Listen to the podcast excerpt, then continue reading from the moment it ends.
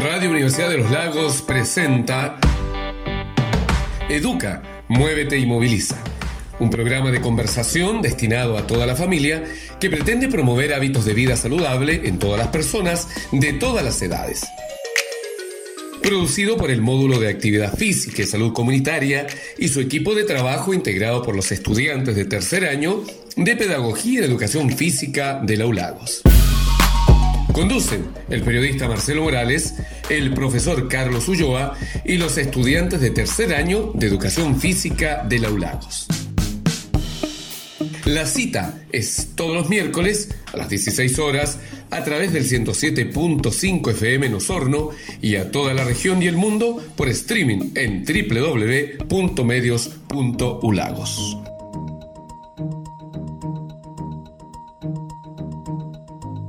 ¿Qué tal amigos? Muy buenas tardes. Un saludo cordial para todos y todas. Estamos en un nuevo capítulo de nuestra tercera, perdón, segunda temporada, tercer capítulo, segunda temporada de nuestro programa Educa, Muévete y Moviliza. Un proyecto educativo que nace desde una sala de clases donde estudiantes de tercer año de pedagogía en educación física se organizan, gestionan y producen un programa radial, Educa, Muévete y Moviliza. ¿Qué buscamos? ¿Cuál es nuestro objetivo? Promover hábitos de vida saludable, compartirlos con la comunidad, entregar información valiosa, que es sumamente importante hoy día, una información que tiene un chequeo científico, no es cualquier información, pero la entregamos de una forma didáctica, de una forma amigable, en una grata conversación donde los protagonistas, sí, son los estudiantes y las estudiantes de tercer año de pedagogía en educación física. Eso hace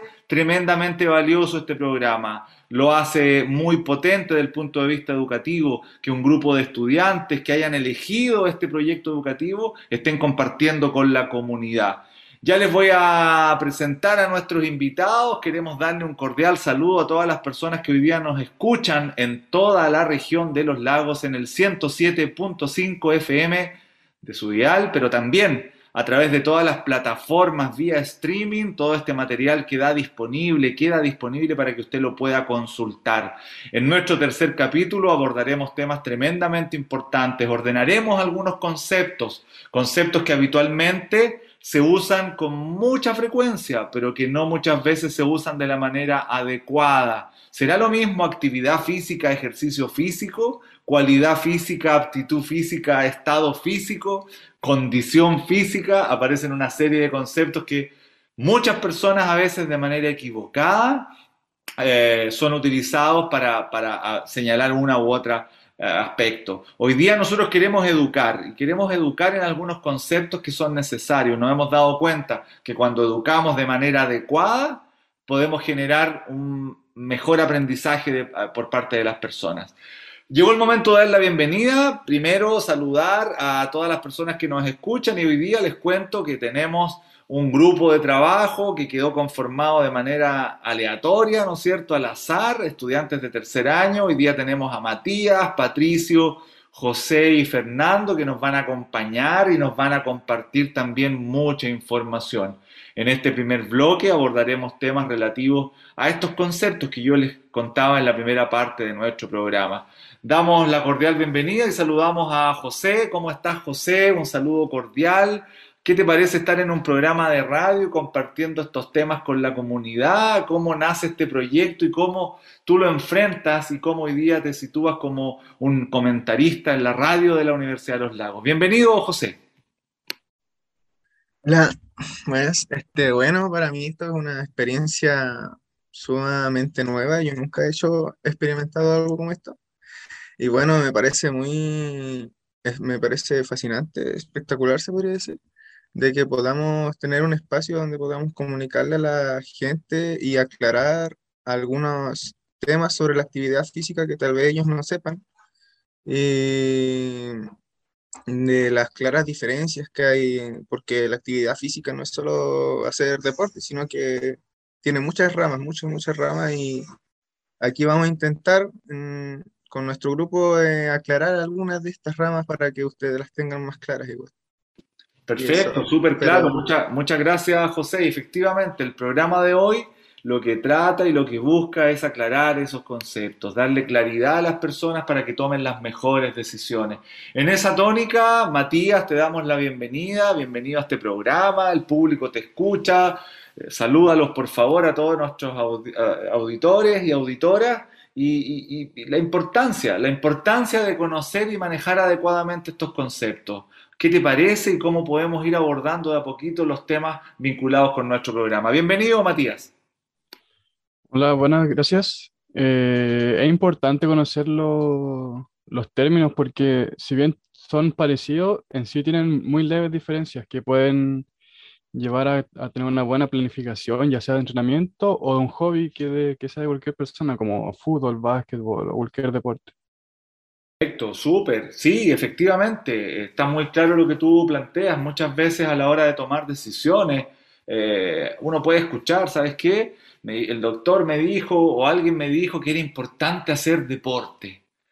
Ah, perfecto, vas a ir a un club de fútbol, te vas a inscribir en este club, vas a entrenar cinco veces por semana, te vas a comprar la indumentaria, vas a leer el reglamento, porque para hacer deporte necesitas conocer todos esos elementos. Ah, no, en realidad lo que me dijo el doctor es que tenía que hacer ejercicio.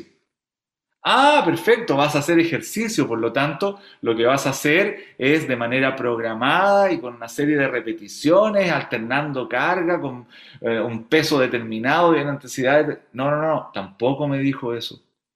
Me dijo que saliera a caminar. Ah, perfecto, por ahí nos vamos entendiendo. Qué importante, Patricio, conocer todos estos temas, porque de alguna manera, y como lo decía muy bien Matías, podemos ayudar a planificar a una persona, a programar, podemos recomendar actividad física. Y hoy día hay muchos doctores, ¿sí? Doctores que en su receta médica indican actividad física. ¿Qué te parece eso y cómo podemos ayudar a nuestra comunidad para ir aclarando estos conceptos? Bienvenido, Patricio. Hola, profe. Eh, es importante ya que la actividad física está totalmente ligada a la salud de las personas y más ahora en, pandemia que, las cosas han cambiado, o sea, ahora estamos volviendo un poco a la normalidad, pero aún así ya son dos años ya que la gente se ha movido bastante poco, me incluyo, y trae consecuencias, ya sea emocionales o directamente al, al organismo, y por eso es importante saber estos conceptos y, y, conocerlos y practicarlos para, para, uno, para la salud en, general. Perfecto, súper, súper claro y, efectivamente, en pandemia, lo hemos conversado en los capítulos anteriores, las personas modificaron sus hábitos de vida. Eh, la gran mayoría, y lamentablemente, dejó de moverse lo que se venía moviendo habitualmente por una cuestión obligada las restricciones, la cuarentena, el estar en casa, el tener incertidumbre, el no saber lo que estaba pasando, nos hizo encerrarnos, nos hizo movernos muy poco. Por último, antes, ¿no es cierto?, de que ocurriera todo esto, nos íbamos caminando a la micro, la micro, eh, por último íbamos de pie, soportando la vibración de la micro, ¿no es cierto?, afirmado en el, en el respaldo, y eso también te genera una tremenda, un tremendo trabajo muscular, sobre todo la musculatura antigravitatoria, que, de un rato para otro dejamos de hacer. Y eso, lo sabemos y está comprobado científicamente, genera efectos nocivos para la salud. Y es por eso que una manera de educar y de comunicar adecuadamente es lo que nos convoca en este programa radial. Vamos a saludar a Fernando, nuestro siguiente invitado, también integrante del módulo de actividad física y salud comunitaria, ¿no es cierto?, de tercer año de pedagogía en educación física, estudiantes muy preocupados y muy comprometidos y comprometidas con la salud de la comunidad. De hecho, la asignatura se llama así, actividad física y salud comunitaria.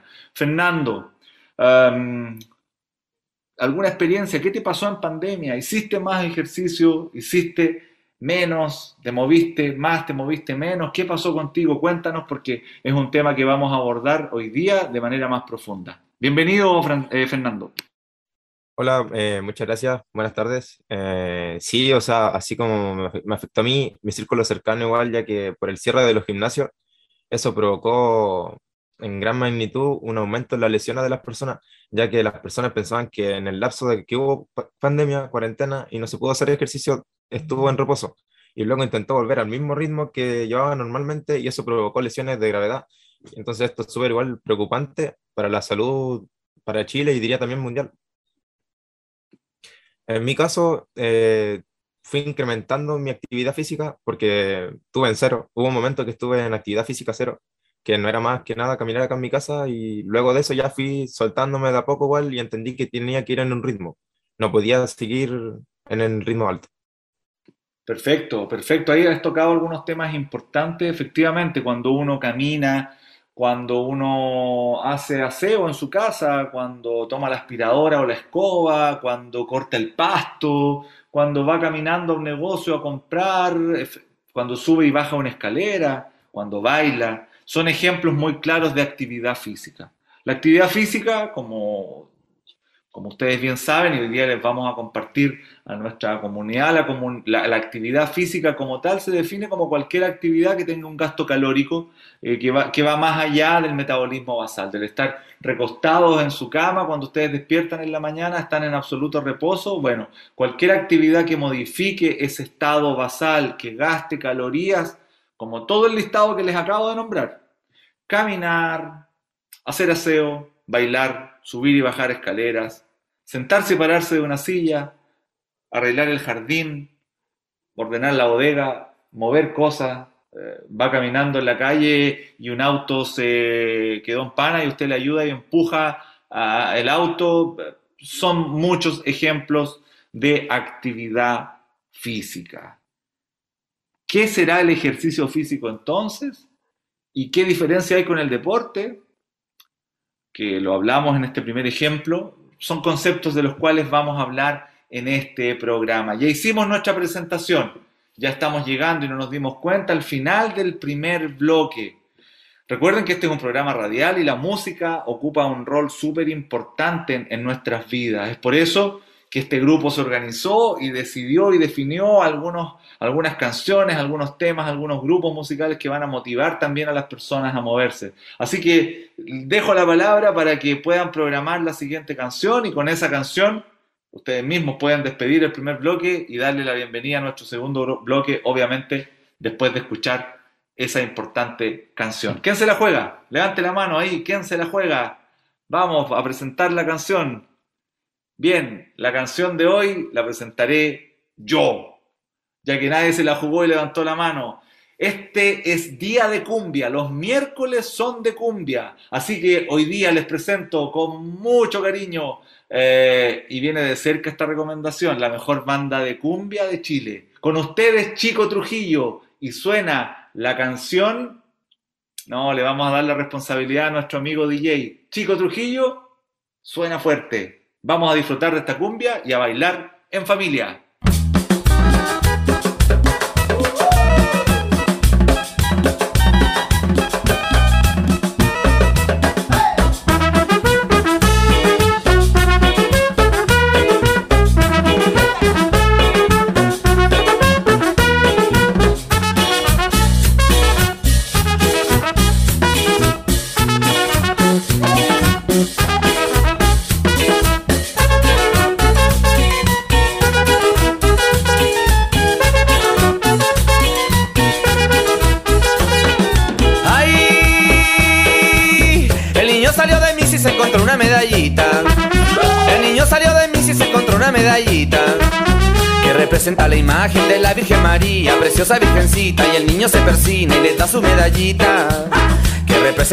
Imagen de la Virgen María, preciosa Virgencita, y el niño se persina y le da su medallita.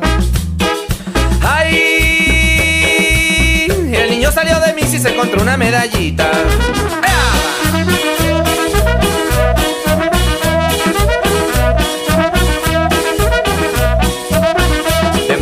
miedo vuelve a su familia corriendo con nervios le dice a su madre mami mira lo que me encontré mira lo que me encontré mira lo que me encontré. Mira lo que me encontré. Mira lo que me encontré. Mira lo que me encontré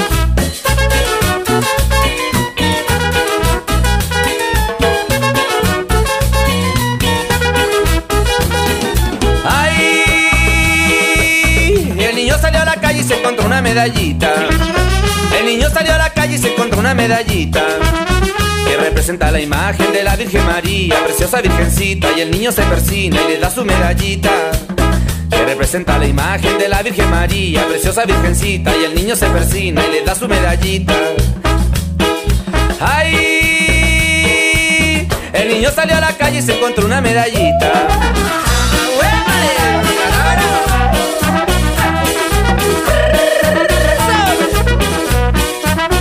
Temblando de miedo, vuelve a su familia, corriendo con nervio, le dice a su madre, mami, mira lo que me encontré, mira lo que me encontré, mira lo que me encontré, mira lo que me encontré, mira lo que me encontré, mira lo que me encontré, mira lo que me encontré, mira lo que me encontré, mira lo que me encontré, mira lo que me encontré, mira lo que me encontré.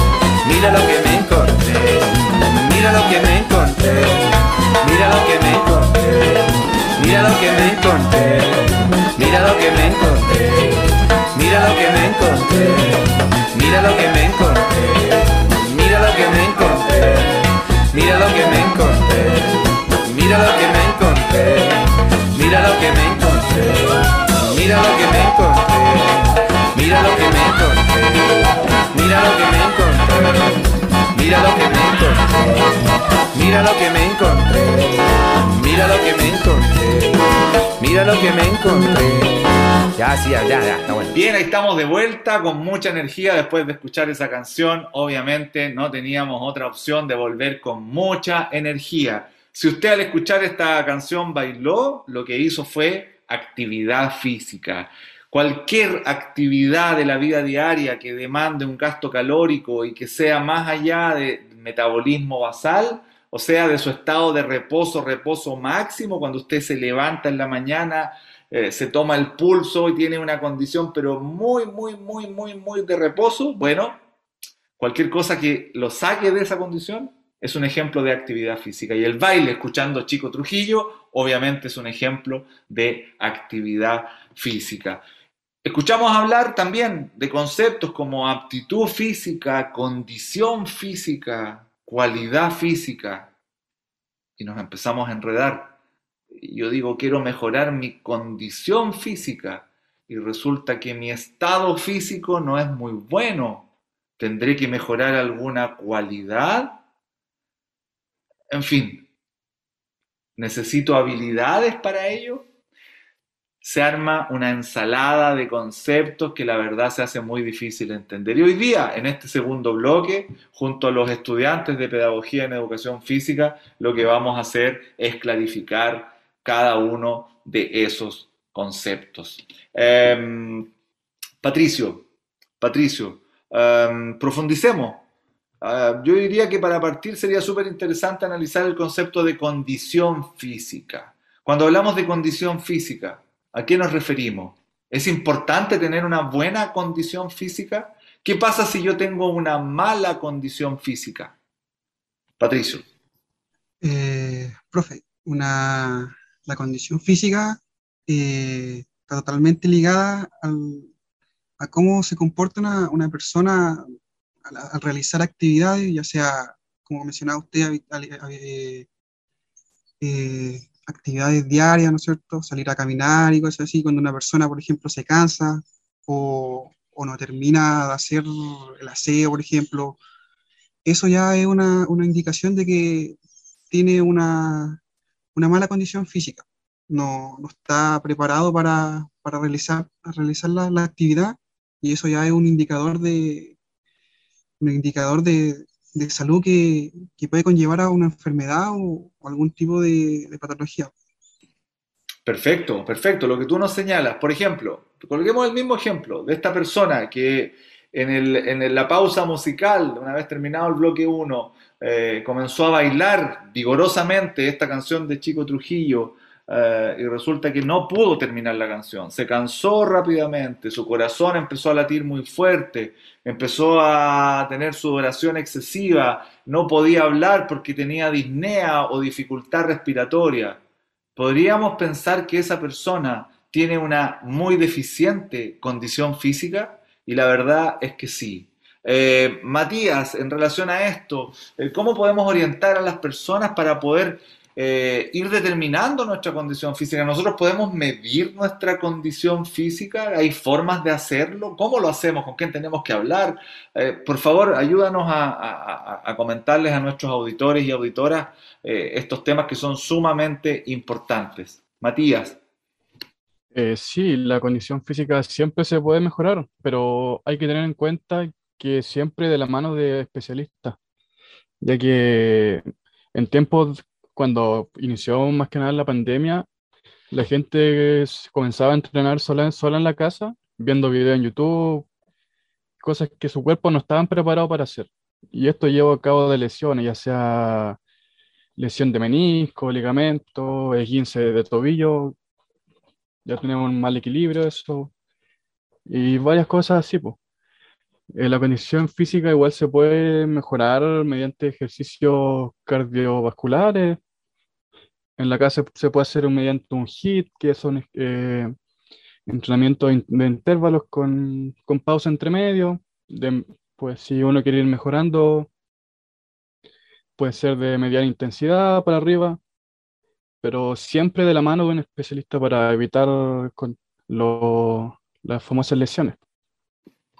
Perfecto, gracias Matías. Efectivamente, efectivamente, y lo hemos conversado también en programas anteriores y es una preocupación, sobre todo para las personas que trabajamos en el ámbito de la actividad física y la salud.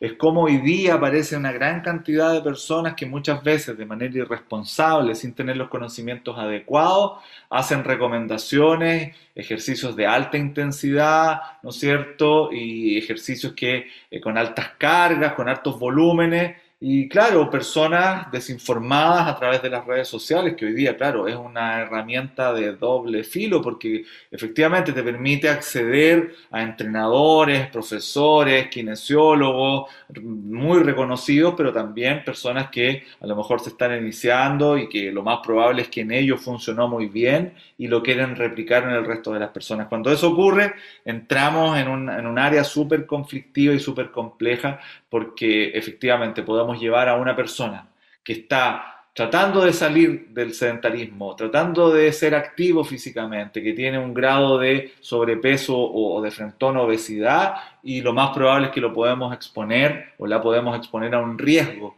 tremendamente alto. Y ahí tenemos que ser cuidadosos en la recomendación.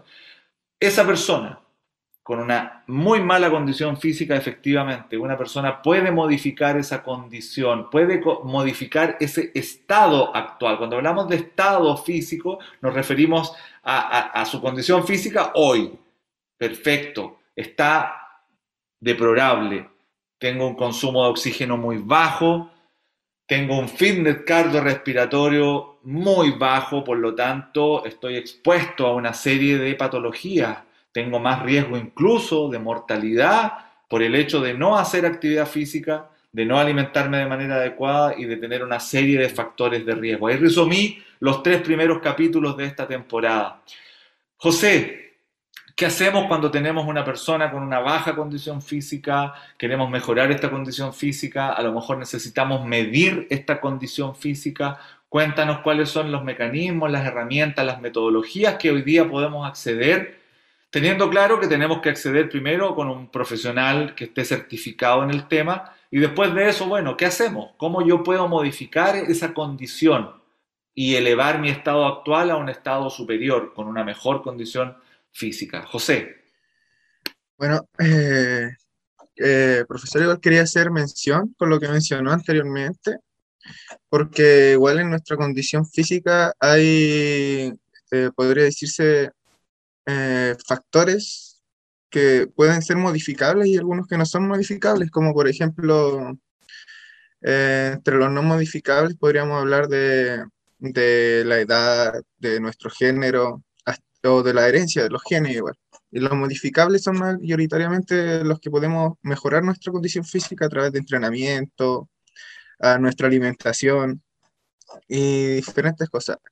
Y por ejemplo, para eh, medir nuestra condición física, saber si estamos con una buena condición física, existen muchos, variedades de test, eh, aparte de los que se pueden realizar con la ayuda de la tecnología, se pueden hacer igual con ejercicios físicos, como por ejemplo los que se suelen realizar en colegios para saber la condición física de los niños o los adultos mayores, que eh, son ejercicios que cualquiera puede realizar, pero la, este, como lo llevan a cabo siempre va a cambiar, difiere de la edad igual, del género igual también, todo depende del género y edad de las personas. Perfecto, efectivamente, efectivamente. ¿Y cómo medir la condición física? Yo estoy seguro que cada una de las personas que nos está escuchando en algún momento estuvo en una clase de educación física, ¿no es cierto? Y el profesor y profesora muy preocupado del estado que estamos viviendo hoy día como sociedad en términos de nuestra condición física dijo, bueno, tenemos que determinar cuál es nuestro estado actual, ¿no es cierto? Y para eso vamos a determinar la condición física de cada uno de ustedes. Y aparecen una serie de protocolos y de pruebas y de test que se pueden hacer de manera independiente incluso, ¿no es cierto? Hay test de caminata, caminata durante seis minutos, hay test submáximos, ¿qué quiere decir esto? Que son test que la persona no es necesario que llegue a su máximo nivel de esfuerzo, sino que puede llegar unos peldaños antes. Pero también hay test de esfuerzo que son máximos y que te permiten tener mucho más claridad respecto a esto. En ese sentido, para, para, hablar de la condición física y de la condición física cardiovascular, aparecen algunas pruebas de esfuerzo que lo más probable muchos de ustedes han realizado. Eh, díganme si no es famoso, eh, de manera muy negativa incluso, el test Naveta, el test de Cooper, eh, que estoy seguro que muchos de nuestros auditores y auditoras hicieron en algún momento y que lo más probable y que lamentablemente tengan una muy mala experiencia en torno a estos test porque son tremendamente exigentes, ¿no es cierto? Eh, hoy día en la formación de nuevos y nuevas profesoras de educación física estamos abogando y estamos tratando de, de que los estudiantes y tomar conciencia como comunidad educativa de que en estos test obviamente hay que respetar la individualidad, porque aquí hay condiciones genéticas de por medio, condiciones ambientales, condiciones de entrenamiento, condiciones de obesidad, de sobrepeso, de alguna enfermedad de base, donde los resultados no son comparables. Y tenemos que ser muy, muy minuciosos en la aplicación de estas pruebas. Finalmente, ¿qué nos permiten estas pruebas? Tener antecedentes respecto a nuestra condición física. Y el fin del cardiorrespiratorio, la capacidad de resistencia cardiovascular que yo tenga, es un muy buen indicador, un muy buen indicador de la capacidad de una persona. Un muy buen indicador de la capacidad física de una persona. Em, estimado equipo, eh, ya estamos entrando a la parte final de este segundo bloque. Eh, Fernando, eh, para cerrar este bloque me gustaría, me gustaría profundizar en torno a, este concepto de, de fitness cardiorrespiratorio. Lo hemos abordado en una serie de sesiones, lo hemos vinculado con el consumo máximo de oxígeno, con esta capacidad que tenemos de soportar un esfuerzo físico, por ejemplo, bailar, pero bailar por mucho tiempo y cada vez incrementando, eh, incrementando la intensidad, o de correr por mucho tiempo tratando de mantener ese esfuerzo de manera prolongada. Eh, tú practicas algún deporte, ¿verdad? Y en base al deporte que practicas, ¿qué tan importante es esa capacidad? ¿Qué importancia le das a esa capacidad cardiovascular de tolerar un esfuerzo, por el mayor tiempo posible sin entrar en fatiga y sin tener mayores problemas. Fernando. Eh, sí, totalmente. Yo practico fútbol y es súper bueno tener estos indicadores que son números exactos para ir viendo una mejora en el tiempo, ya que si uno no, no, tiene estos indicadores o estos tests que como tienen cosas negativas, tienen cosas positivas, que es como ir dejando un registro, a través del tiempo, ya que, por ejemplo, en, en la escuela o en los liceos uno hace el Ternameta más de una vez en el año para lo mismo, para medir cuánto tiempo hubo, si hubo una evolución en el tiempo. Entonces, yo creo que es sumamente importante ya que esto te permite tener tu cuerpo mejor preparado, ya sea para un deporte, ya sea para la vida cotidiana, para hacer algún movimiento sin lesionarte y estar listo para la vida y la cotidianidad. Genial, súper buena respuesta, gracias Fernando. Y efectivamente en el fútbol la condición cardiovascular es tremendamente importante, tremendamente importante esta capacidad de poder mantener un esfuerzo la mayor cantidad de tiempo, digamos, o, durante los 90 minutos corriendo, ojalá a una alta intensidad. Hoy día hay jugadores de fútbol que después de un partido, cuando uno ve los partidos de Champions League, por ejemplo, les dan el registro de la distancia recorrida. Imagínate, un jugador de fútbol recorrió casi 15 kilómetros en un partido. Imagínate ese valor. Lo más probable es que ese deportista tiene una tremenda capacidad eh, cardiovascular o cardiorrespiratoria. Tiene mucha resistencia. Hoy día, en este segundo bloque, ya hablamos de la resistencia. En el próximo bloque final vamos a hablar de la fuerza, de la velocidad, que son otras cualidades físicas que nos ayudan a mejorar nuestra condición física. Termina el segundo bloque, nos vamos con la música, vamos a ver si ahora alguien de nuestro equipo quiere recomendar una canción dejo abierto el micrófono para que lo hagan, de lo contrario tendría que ser un miércoles de Chico Trujillo porque ahí voy de nuevo con Chico Trujillo. Pero vamos a ver qué dicen mis estimados estudiantes hoy día. Eh, yo quisiera recomendar una canción, profe. Eh, se llama, bueno, siempre bailo con esa canción, así que yo espero que la gente igual lo es clásico, es como de los 80, pero espero que les suene entretenida. Se llama Take On Me de Aja, me parece mucho que se llama el grupo. Espero que lo disfruten. Perfecto, tremenda recomendación. Ahí vamos con el grupo Aja y esta canción que nos recomienda José Coronado. Vamos todos a disfrutarla y ya cerramos con nuestro tercer bloque de este programa. Educa, muévete y moviliza en el 107.5 de su radio Universidad de los Lagos.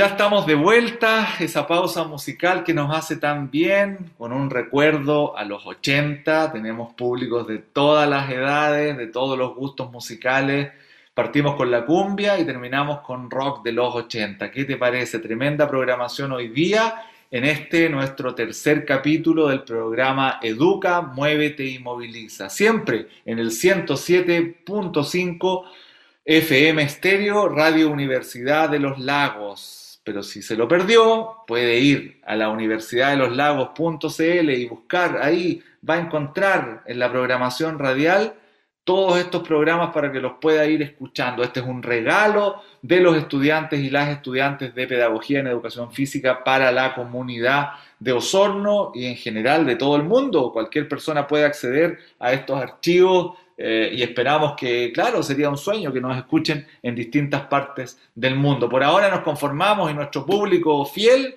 ahí en el 107.5 todos los miércoles a las 16 horas. Dejamos picando varios temas, hablamos de la condición física y cómo el fitness cardiorrespiratorio, la capacidad de consumo de oxígeno, esta capacidad que tenemos todas las personas de consumir el oxígeno del aire ambiental. El aire que usted está respirando está compuesto fundamentalmente por nitrógeno, por oxígeno y por otros gases. El oxígeno en un 20,98%, un 21% de oxígeno. Bueno, ese es el oxígeno que nosotros captamos del aire ambiental y lo transportamos a través de las vías aéreas superiores hasta llegar al alveolo del pulmón y desde ahí se genera el intercambio gaseoso. Qué importante es captar ese oxígeno y llevarlo hasta los pulmones para que posteriormente llegue a los músculos que usted está ejercitando. Tremendo proceso. Y resulta que hay personas que tienen una mayor capacidad de transporte de oxígeno y de consumo de oxígeno. Contra mayor sea esa capacidad, mejor va a ser nuestro fitness cardiorrespiratorio y nuestra condición de salud va a ser mucho mejor. Pero ¿qué pasa si es lo contrario? Tenemos incluso riesgo de muerte. Está comprobado científicamente que tener un buen fitness cardiorrespiratorio reduce reduce la mortalidad por todas las causas. Son los temas que estamos estudiando con nuestros estudiantes en el curso de actividad física y salud comunitaria. De hecho, hoy día en la mañana tuvimos una clase vinculada con estos temas. Son temas muy importantes y que debe manejar un profesor y profesora de educación física, pero sobre todo transmitirlo a la comunidad. Matías, hablamos de la resistencia como una cualidad física. ¿Qué otras cualidades físicas tenemos como ser humano? ¿O solo vivimos de resistencia? Matías.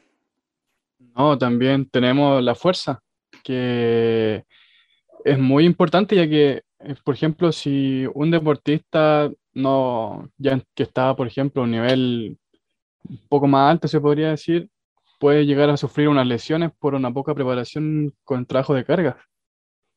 Eh, porque retrasa la fatiga, aumenta la musculatura, y no solamente para los deportistas, sino también para la gente mayor ya que puede tener un, por ejemplo, un abuelito o una abuelita que viva sola y si no tiene fuerza va a ser un, adulto mayor dependiente de otra persona para que lo ayude en la vida cotidiana. Y así, más que nada, también pueden mejorar, no solamente mejora eso en un adulto mayor, sino también puede mejorar el equilibrio, ya que, ya que debido a esto si un adulto mayor tiene mal equilibrio, puede tener alguna caída en la calle, puede tener alguna fractura de cadera, y ahí sí que queda la escoba. Súper, qué, buen tema tocaste, Matías. Súper importante lo que acabas de mencionar. Y mira, mira lo que hiciste muy bien de relacionar la fuerza como una cualidad física, aparte de la resistencia, ya hemos visto dos cualidades físicas, Em, y cómo esta, esta cualidad física de fuerza tiene un efecto súper importante en la vida de las personas. Cuando las personas son jóvenes, obviamente la fuerza no es tema, no hay ningún inconveniente para pararse y sentarse, para movilizarse, para trasladar peso. Pero ¿qué pasa a medida que aumenta nuestra edad? Aparece la sarcopenia. La, la sarcopenia es una condición que tiene que ver con la pérdida de fuerza muscular en la medida que pasan los años, producto del envejecimiento. Es una condición que todos los seres humanos vamos a caer en ella. Al comienzo, la sarcopenia, se dice después de los 30 años, eh, existe una pérdida de fuerza que es imperceptible para la persona. La pérdida de fuerza es muy baja, no supera el 1 a 3% al año, es muy baja la pérdida de fuerza, por lo tanto, una persona activa físicamente, que ha hecho ejercicio toda su vida y que tiene una muy buena condición física y sus niveles de fuerza son los adecuados, lo más probable es que ese 1% no lo sienta. Pero ¿qué pasa con una persona sedentaria inactiva que a los 30, 35 años comienza a perder fuerza? Esa persona sí lo nota. ¿Qué pasa cuando aumenta la edad y sobrepasamos los 60 a 65 años? La pérdida de fuerza incluso podría llegar hasta un 30% al año. Sí, escuchó bien, 30% al año y eso es una tremenda pérdida de fuerza. Y Matías tocó un tema tremendamente importante, el riesgo de caída. Hoy día los adultos mayores eh, es una preocupación el caerse. El riesgo de caída está en la cabeza del adulto mayor constantemente. Una caída, como tú muy bien lo graficabas, puede afectar notablemente articulaciones tan grandes e importantes como la cadera. Basta una pequeña caída en la calle, golpeándose en el cemento, en la parte lateral de la, de la cadera, de la pelvis, para tener una fractura. Y lamentablemente una fractura es muy complejo porque habitualmente necesita, no habitualmente, necesita un tratamiento quirúrgico y necesita un reemplazo, necesita una prótesis en ese lugar. Entonces miren cómo el perder resistencia y cómo el perder fuerza nos puede llegar a aumentar y nos puede llevar a aumentar el riesgo de caída. Y cómo ese riesgo de caída puede terminar en una fractura de cadera. Y cómo una fractura de cadera termina en un adulto mayor postrado sin poder moverse y ese es un círculo vicioso que nadie quiere caer.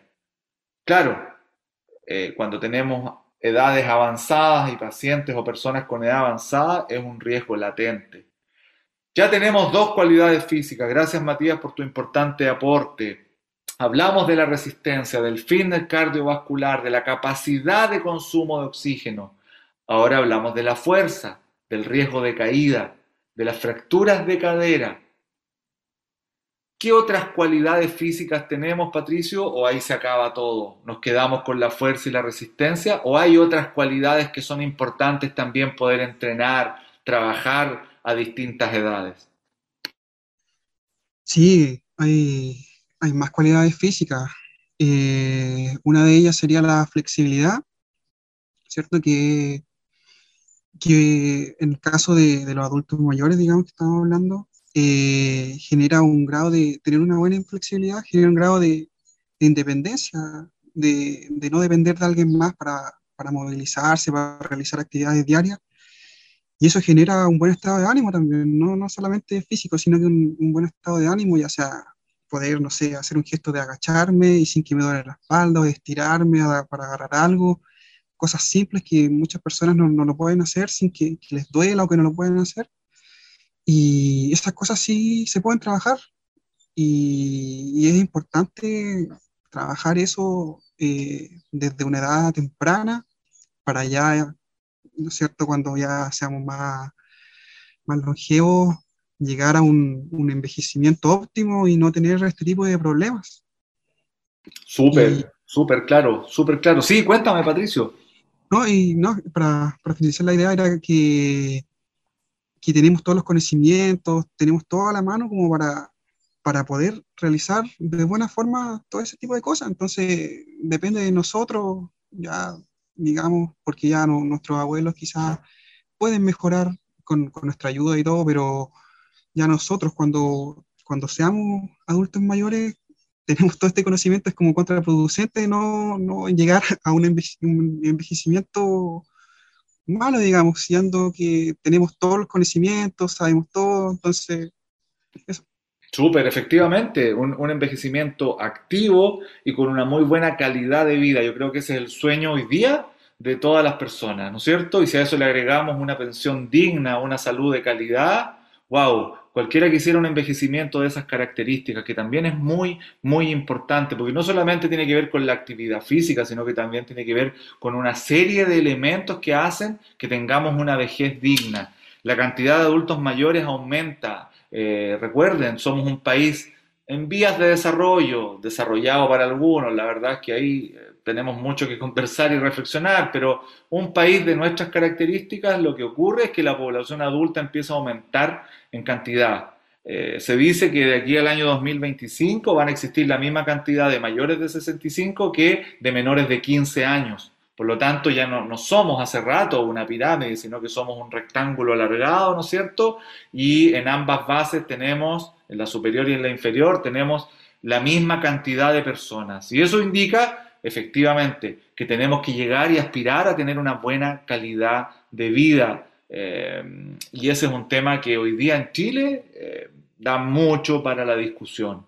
Desde las pensiones, desde las instancias de aprendizaje, de eh, entrenamiento, de lugares donde yo pueda ir como adulto mayor, que en países desarrollados obviamente tienen todos los accesos y todo disponible. Tú hablaste de un tema súper importante, las actividades de la vida diaria. Algo tan simple como peinarse, tan simple como abrocharse un zapato, tan simple como vestirse, requieren de fuerza, requieren de resistencia, requieren de flexibilidad. Esas, tres cualidades físicas son sumamente importantes, sumamente importantes a todo rango etario. En los niños es muy importante, en los adolescentes, en los niñas, niñas y adolescentes, en los adultos, adultos mayores obviamente, es tremendamente importante y muchas veces marca la diferencia entre una buena o mala calidad de vida. Vamos a hablar con Fernando porque en el fútbol hay una cualidad física que es tremendamente importante. En el fútbol se necesita resistencia, en el fútbol se necesita fuerza, se necesita equilibrio, coordinación, pero también se necesita velocidad. Es una cualidad muy importante. Hay futbolistas, por ejemplo, como Alexis Sánchez, que tiene una característica, que es muy veloz. Es muy veloz. O como Claudio Bravo, que junto con ser veloz tiene que ser muy ágil y coordinado o como, algo, como si me ayudan ahí, algún jugador del centro del campo que tiene que correr muchos kilómetros, Arturo Vidal, ¿por qué no decirlo? Que recorren grandes cantidades de kilómetros eh, durante un partido. Fernando, ¿qué tan importante es la velocidad en el fútbol y cómo podemos llevar esa velocidad no solamente al fútbol, sino que a otros deportes y, a otros grupos etarios? Fernando. Hola, eh, gracias por la pregunta. Eh, es totalmente importante, ya sea como para el fútbol y para la vida cotidiana, pero en este caso en el fútbol es de suma importancia, o sea, es lo que te hace igual en cierto punto marcar la diferencia entre un jugador y otro, es como lo visible. Luego ya entra la fuerza, la agilidad, todo, pero la velocidad yo diría que es un gran porcentaje de lo que hace el futbolista. Y yo creo que eso mismo pasa en otros deportes, pero con otras características, con otras habilidades motrices básicas. Por ejemplo, en el básquetbol está lo que es agilidad, lo que es el juego con las manos, incluso diría la mentalidad. Entonces, como que cada deporte tiene su, su habilidad motriz básica que hay que desarrollar en específico. Perfecto, súper. Y en el atletismo, si llegamos al atletismo donde los deportistas tienen que lanzar, el lanzar es una habilidad motriz básica, ¿no es cierto? El trepar, el chutear, el patear algo, eh, también es una habilidad motriz básica. Miren cómo en este programa hemos desglosado conceptos como actividad física, ejercicio físico y deporte, cómo profundizamos en torno a la condición física, ese estado actual de la persona que nos dice en qué nivel estamos. ¿Estamos en un nivel óptimo, un nivel medio o un nivel deplorable? ¿Qué podemos hacer? Recurrimos a un profesional de la educación física, a un profesional de la salud que nos va a evaluar y nos va a aconsejar y nos va a determinar qué es lo que debemos hacer. Porque esto es individual, completamente individual. Aquí hay principios básicos que sustentan el entrenamiento de una persona. Y el más importante, el más conocido y el que tenemos que promover es la individualidad. Yo no puedo hacer el mismo ejercicio que hace Alexis Sánchez, porque lo más probable es que en la primera repetición me genere un desgarro muscular porque las intensidades son distintas, las cargas son distintas y el nivel de condición es distinta. También abordamos las cualidades físicas, hicimos un barrido por, primero, la resistencia a través de algunas pruebas físicas muy famosas y conocidas. Continuamos con la fuerza. Ahí Matías nos dio datos súper importantes en torno a la fuerza, sobre todo en el adulto mayor, y cómo esta fuerza puede afectar por ejemplo, en el riesgo de caída de una persona. Y estamos terminando con un análisis de distintas cualidades físicas, diferenciándolas de algunas habilidades motrices básicas. Hemos cumplido equipo con el objetivo de este programa, cumplimos a cabalidad el objetivo de este programa. Hemos llegado al final de este programa eh, que tiene por objetivo esto, educar a la población en torno a temas que son sumamente importantes, sumamente necesarios, y los hemos comunicado de una manera adecuada, espero, en un lenguaje entendido por todas las personas, ¿no es cierto? Y ese es un poco nuestro afán. Aquí hay ciencia detrás, pero tratamos de entregarlo de una manera uh, sencilla, útil, ¿no es cierto?, para que usted lo ponga en práctica. Estimado equipo, les doy un cordial saludo. José Coronado, Patricio Romero, Matías Weinberger y Fernando Martínez. Muchas gracias por su participación, muchas gracias por su preparación. Y con esto estamos despidiendo el tercer capítulo de nuestro programa Educa, Muévete y Moviliza en la 107.5 de su radio Universidad de los Lagos. Estos son los estudiantes y las estudiantes de Pedagogía en Educación Física del módulo de Actividad Física y Salud Comunitaria. Con esto terminamos. Saludamos cordialmente a todos ustedes que tengan un buen término de semana, disfruten del día miércoles, que se venga un gran día jueves y un día viernes con muchos desafíos, mucha actividad y sobre todo mucho movimiento. Educa, muévete y moviliza. Radio Universidad de los Lagos presentó Educa, muévete y moviliza.